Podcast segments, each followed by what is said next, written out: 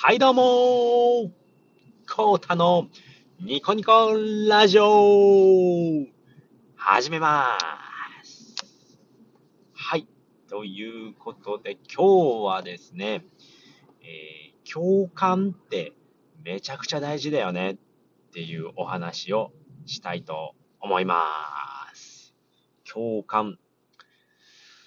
うーん、いいですよね。そうだよねとかって言われると、うん、すごい嬉しくなるんですよね。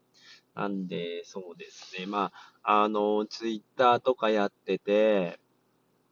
その、まあ、例えばですけれども、うーん、ま発信、まあ、タイムライン流れてくるツイートでですよね。まあ、共感できる内容があったときに、すごく、うーん、嬉しくなるんですよね、僕って。なん、なんて言うんだろうな。で、なんでそういった、えー、僕もそういう受け手側になった時に、共感できるツイートとか見ると、すごい反応するんですよね。ああ、すごいわかりますとか、あ、いいねとか、いいねしたりとか、まあ、あの、すごい共感したりすると、まあ、えーと、プロフィール行ってフォローしたりっていうこともあるんですけれども、で、逆にですね、自分がツイートしたときに、うん、いいねされるのも嬉しいですし、で、リプが返ってくるとか、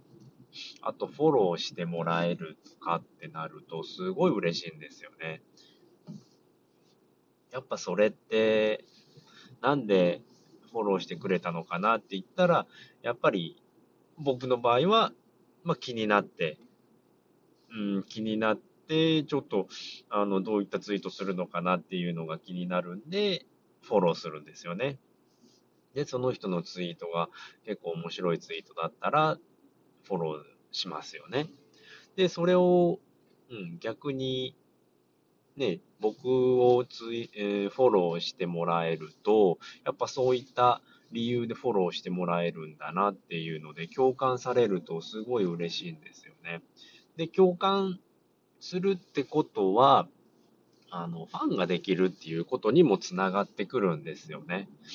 うん。ただ、一つのツイートを共感しただけでファンになるかって言ったらそういうわけではないんですけれども、まあ、それの積み重ねでファンっていうのはできてくるんですよね。で、ファンになるともう、うん、僕の場合だと、やっぱり通知をもうすごい気になっちゃうんで、どういうツイートするのかっていうのをずっと見たくなるんですよね。で、その通知設定をしておくと、その人の、その人がツツイートすると、毎回出てくるんですよね。うん、例えばですと、僕、今通知設定してるのが池早さんだったり、周平さんだったり、あとは学さんとか、黒猫屋さんとか、あとは、銀ちゃんかな？銀ちゃんとか、えー通知してるんですけれども、うん。やっぱ気になるんですよね。どういうツイートするのかっていうのが。すごい勉強にもなるし、でもあんまりそれを完璧に見ようとしちゃうと、えー逆に見すぎちゃって、何もできなくなっちゃうんですよね。うんなんでそこがちょっと気をつけないといけないんですけれども、うんやっぱ共感するっていうのはすごい大事ですよね。うん、なんで共感するツイートっていうのを発信したいんですけれども、うん、僕ができているのかっていうのは、うん、難しいんですけれどもね。なんでもっと、あのーライティングの勉強をして、そういったことを、うん、ツイートで発信したりだとか、まあ、ブログを出したりだとか、まあ、この音声配信もそうですよね。初めなんか変な、変なこと言っちゃってたんですけれども、そういったことを、えー発信できるようにライティングの勉強をしてやっていけたら、まあ、ファンも増えてくるんじゃないのかなっていうのがすごい思いましたので、今回話させていただきました。はい。では、まとめに入りたいと思います。えー、まあ何か発信している時っていうのは、あの、共感されるってめちゃくちゃ、うん、大事なことですよねっていうことで。やっぱ共感される、うん、その積み重ねで、えー、ファンになってくれる人もいるし、うん。それでね、うん。